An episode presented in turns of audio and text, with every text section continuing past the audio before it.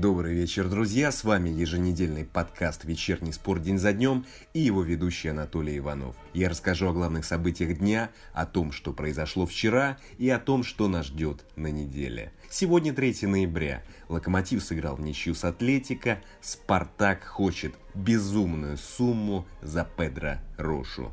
Но об этом позже. Сперва традиционный экскурс в историю людей и спортсменов.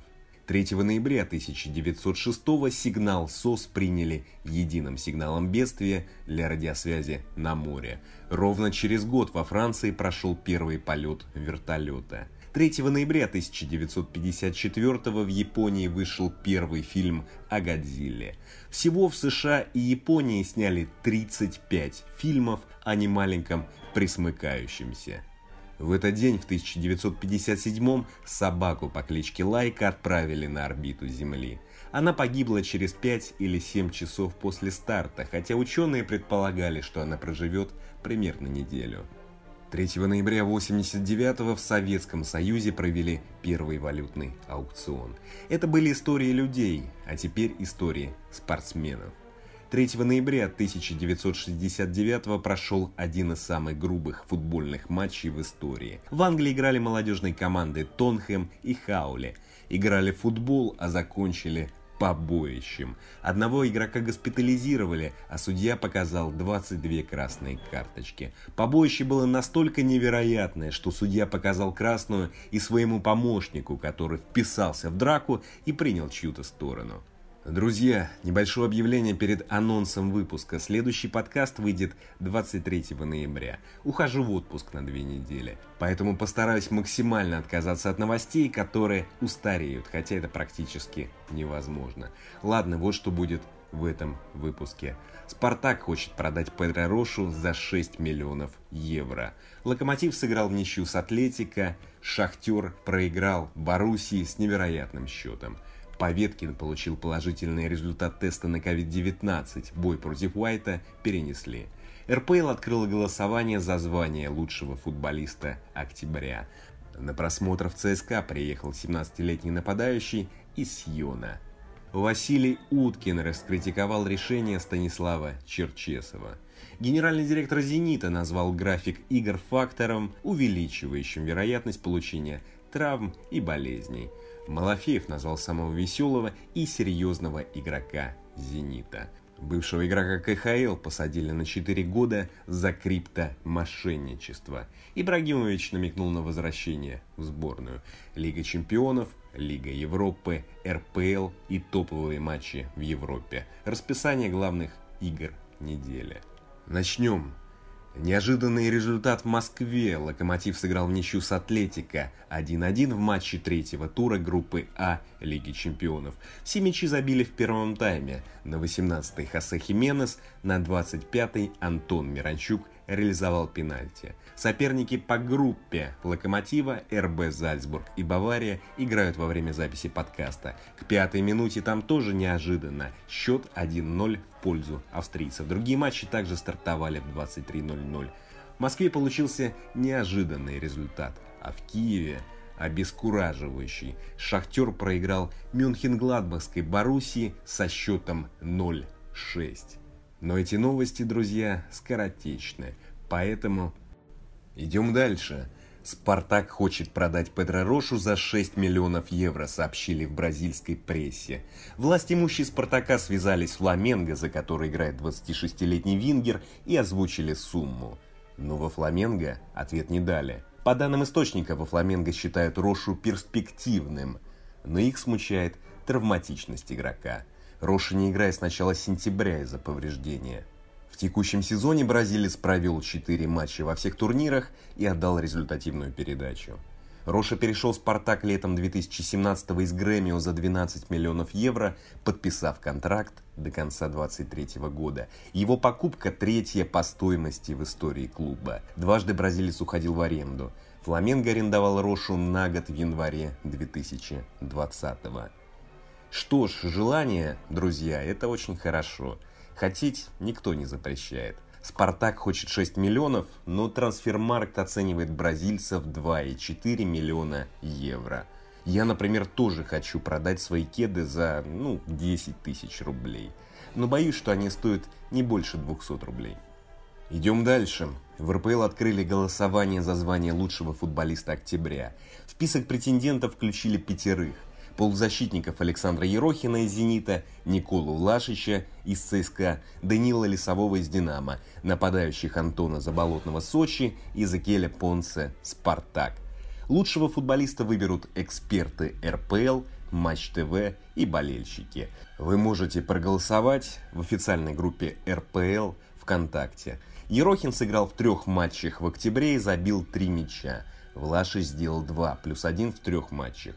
Лесовой 2 плюс 1 за 3 игры, Заболотный 3 плюс 1 за 4 игры, Понце 3 плюс 3 за 4 матча. Да, друзья, появись эта новость год назад, то я бы пошутил примерно так. В список вошли 4 футболиста и Заболотный. Но кроме шуток, Заболотный хорош в этом сезоне, забивает важные и красивые мячи. Но продолжает становиться объектом насмешек. Поэтому я бы проголосовал за Заболотного, если бы торчал в соцсетях. Идем дальше. В ЦСКА приехал 17-летний нападающий из Сиона. По информации спорта, день за днем 17-летний российский центральный нападающий Александр Фукс находится на просмотре в ЦСКА. Воспитанник петербургской звезды перешел в молодежку Сьона в феврале 2020 -го. Звезда – это такая команда, играющая в ПФЛ, если не знаете. А минувшим летом Фукс перешел в команду Under-21. В текущем сезоне молодежной швейцарской лиги забил мяч в одной игре, проведя 75 минут на поле.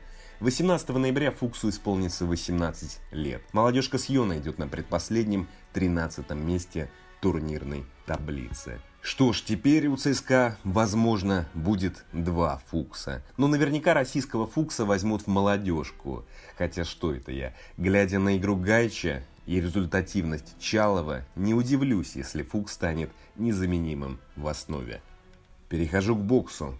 Александр Поветкин получил положительный результат теста на COVID-19. Его бой против Делиана Уайта, назначенный на 21 ноября, перенесли. Глава промоутерской компании «Мир бокса» Андрей Рябинский заявил чемпионату о том, что Поветкина госпитализировали. Он сказал, Будем надеяться, что Саша восстановится быстро, но, смотря правде в глаза, мы вернемся в 2021 году с реваншем. Болезнь протекает умеренно, не скажу, что бессимптомно, но ничего страшного. Есть температура, но критических осложнений нет, сказал Реминский. Ну, первое, откуда Рябинскому знать, что такое критические осложнения при ковиде и какие они бывают? Но это не главное. Здоровье Поветкину и надеюсь, что он никого не заразил и не заразит. Возвращаясь к футболу. Вадим Евсеев объяснил, почему Алексей Миранчук не играет за Аталанту. Алексей пропустил начало сезона из-за травмы, как вы помните, восстановился к четвертому туру серии А, но в чемпионате не дебютировал. А в серии А прошли 6 туров. Россиянин сыграл 10 минут в матче первого тура Лиги Чемпионов против Митьюланда, который закончился со счетом 4-0, и забил мяч в концовке. В следующем матче Лиги Чемпионов против Аякса 2-2 остался на скамейке запасных. Ну а бывший главный тренер Уфы Евсеев все разложил по полочкам и заявил Эрспорту очевиднейшую вещь. Он сказал, Алексей приехал в команду с травмой. Это, несомненно, сказывается на шансах закрепиться в основе. Еще надо понимать, что он приехал в сыгранную команду с очень серьезной конкуренцией. Тренер, наверное, не пытается быстро что-то изменить в стартовом составе, но сейчас он дает время Алексею адаптироваться в новом клубе. Возможно, в скором времени его будут активнее подключать к игре, сказал специалист. Но полагаю, что все немного сложнее. Миранчук, вероятно, еще не понимает, куда попал, ведь 31 октября главный тренер Аталанты Гасперини ответил на вопрос итальянской прессы, почему не выпускает россиянина. Он сказал, Миранчук приехал из другой лиги, ему нужно время, чтобы адаптироваться. Сейчас он больше подходит для игры со скамейки запасных, сказал Гасперини. Теперь перейду к интересным и важным событиям вчерашнего дня – при службе сборной России опубликовали список вызванных игроков на товарищеский матч против Молдовы 12 ноября и игр Лиги наций против Турции 15 ноября и Сербии 18 ноября. Черчесов вызвал пятерых новых игроков. Это защитники Роман Евгеньев из «Динамо», Игорь Дивеев из ЦСКА, полузащитники Константин Кучаев и Иван Обляков, оба ЦСКА, и Хавбек Даниил Лесовой из «Динамо». В остальном все стандартно, за редким исключением. Смолова, Джанаева и Жирова перевели в резерв. В основе Дзюба, Жирков, Гилерме, Ионов и другие вечные игроки Черчесова, в том числе не играющие Алексей Миранчук и Денис Черышев. Конечно, вызов футболистов, играющих в Еврокубках, вызвал непонимание части болельщиков. Многие не понимают, зачем в таком графике не только играть контрольный матч с Молдовой, но и вызывать основных игроков для турнира, смысл которого не ясен и самим футболистам. Черчесов сказал, что матч с Молдовой нужен для рейтинга FIFA и отработки тактики. Ну, так себе, честно говоря. Возмущены и вызовом Дзюбы, который явно находится не в форме. Черчесов парировал тем, что Дзюба не жаловался на усталость. Ну, тоже странное заявление. А тренер не видит, что игрок не в привычных кондициях. То есть, по логике Черчесова, Дзюба будет играть, пока не упадет, если не пожалуется. Даже Василий Уткин, который относится к «Зениту» Дзюбе с пренебрежением, раскритиковал решение Черчесова. Уткин сказал в своем YouTube-канале, Буквально на днях я говорил о том, что Дзюба совершенно очевидно вымотан. И вымотан он конкретно тремя матчами за сборную, которые все три совершенно не обязательно было играть.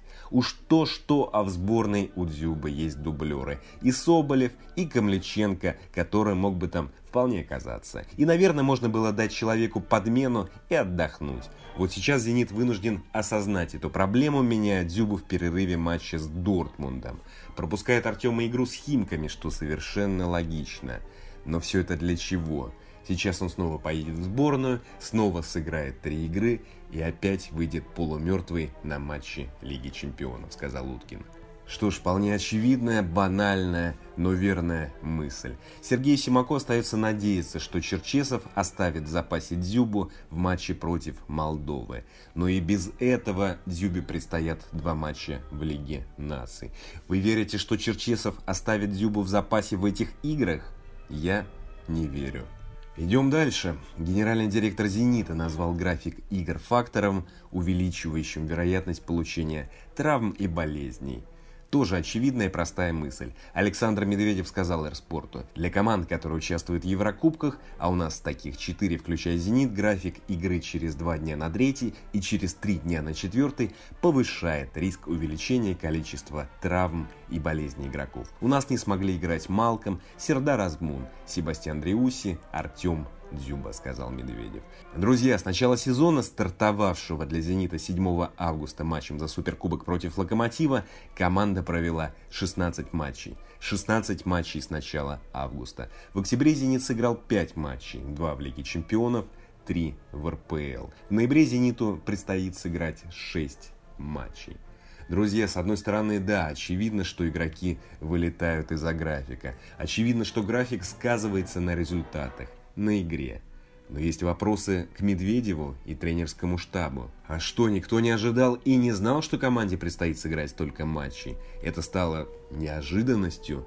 Уж такой большой тренерский штаб работает в «Зените». И неужели график им выдали внезапно? И реплика про болезни мне тоже не ясна. Но ясно одно. В российском футболе становится все меньше ясности. Идем дальше. Вячеслав Малафеев назвал самого серьезного и самого веселого игрока «Зенита», с которыми играл. Бывший вратарь отвечал на вопросы подписчиков в Инстаграме. У него спросили, кто ваш самый веселый коллега по футбольному миру? И наоборот, самый серьезный, невозмутимый. Малафеев ответил, Хаген был каменным, а самым смешным – Дани. Еще Малафеев назвал матч против Порту в Лиге чемпионов лучшим в карьере. Наверное, да, Дани был смешным в жизни, в раздевалке.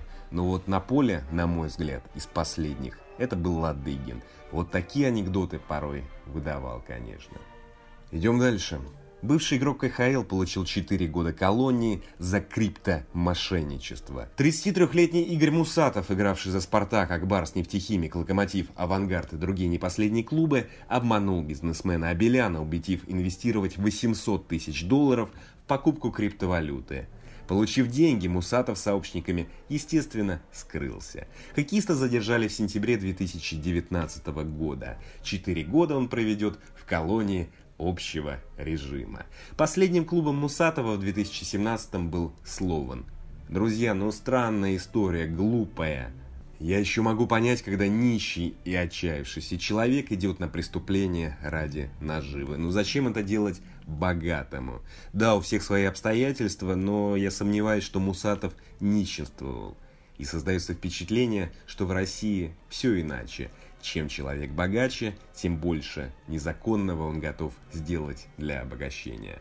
Идем дальше. Златан Ибрагимович намекнул на возвращение в сборную Швеции. 39-летний нападающий Милана опубликовал в Твиттере фото футболки сборной Швеции. «Давно не виделись», подписал фото форвард. Ибрагимович играл за сборную с 2001 по 2016, провел 116 матчей и забил 62 мяча. На чемпионате Европы 2016 года Швеция набрала очков в группе с Бельгией, Ирландией и Италией и заняла последнее место. Команда забила мяч за три игры. Ибрагимович сыграл во всех матчах, но не забил. И после турнира завершил карьеру в национальной команде. Что ж, возвращение уж точно будет громким и интересным. Но разумно ли это? Хватит ли Ибрагимовича на клуб и сборную? Может не стоит распыляться, а продолжить быть топом на клубном уровне? Да и вряд ли кто-то в ближайшее время побьет его национальные достижения. Вы только послушайте. Ведь Ибрагимовича 11 раз признавали футболистом года в Швеции. Он рекордсмен сборной по числу голов в финальной части чемпионатов Европы. 6 мячей. В текущем сезоне Ибрагимович сыграл в четырех матчах серии А, забил 7 мячей и отдал результативную передачу. Что ж, возможно, Ибрагимович сыграет на чемпионате Европы. Он пройдет с 11 июня по 11 июля 2021 года, в котором Швеция сыграет в группе И против Испании, Польши и победителем стыкового матча пути Б Северная Ирландия, Словакия. А теперь расскажу про главные матчи недели. Среда, 4 ноября, третий тур Лиги Чемпионов. Группа F, 20.55, Зенит, Лацио. 23.00 Брюгге, Боруссия. Группа H 20.55 Истанбул, Манчестер Юнайтед. Остальные матчи стартуют в 23.00. Другой матч группы это Лейпциг, ПСЖ. Группа И Челси, Рен и Севилья, Краснодар. Группа G Барселона, Динамо Киев и Ференцвареш, Ювентус. В четверг, 5 ноября, большой день в Лиге Европы. В 23.00 Фейнорд примет ЦСКА. Теперь расписание 14 тура РПЛ. Пятница, 6 ноября. 19.00 Сочи, Уфа. Суббота, 7 ноября, 14.00 Урал, Спартак. 16.30 Арсенал, Ротор. 19.00 Тамбов, Ахмат. Воскресенье, 8 ноября, 14.00 Химки, Рубин. 16.30 ЦСКА, Ростов. В 19.00 стартуют два матча «Зенит-Краснодар» и «Динамо-Локомотив». Ну и, конечно, в Европе выходные пройдут несколько топовых матчей. В субботу в Бундеслиге в 20.30 стартует игра Дортмунд-Бавария. В 15.30 в АПЛ сыграют Эвертон и Манчестер Юнайтед. В 23.00 ПСЖ примет Рен в Лиге 1. В воскресенье в 19.30 Манчестер Сити примет Ливерпуль. В 14.30 в Риме стартует матч Лацио-Ювентус. На этом все, друзья. Спасибо. Встретимся через две недели. А теперь немного Сирила Скотта.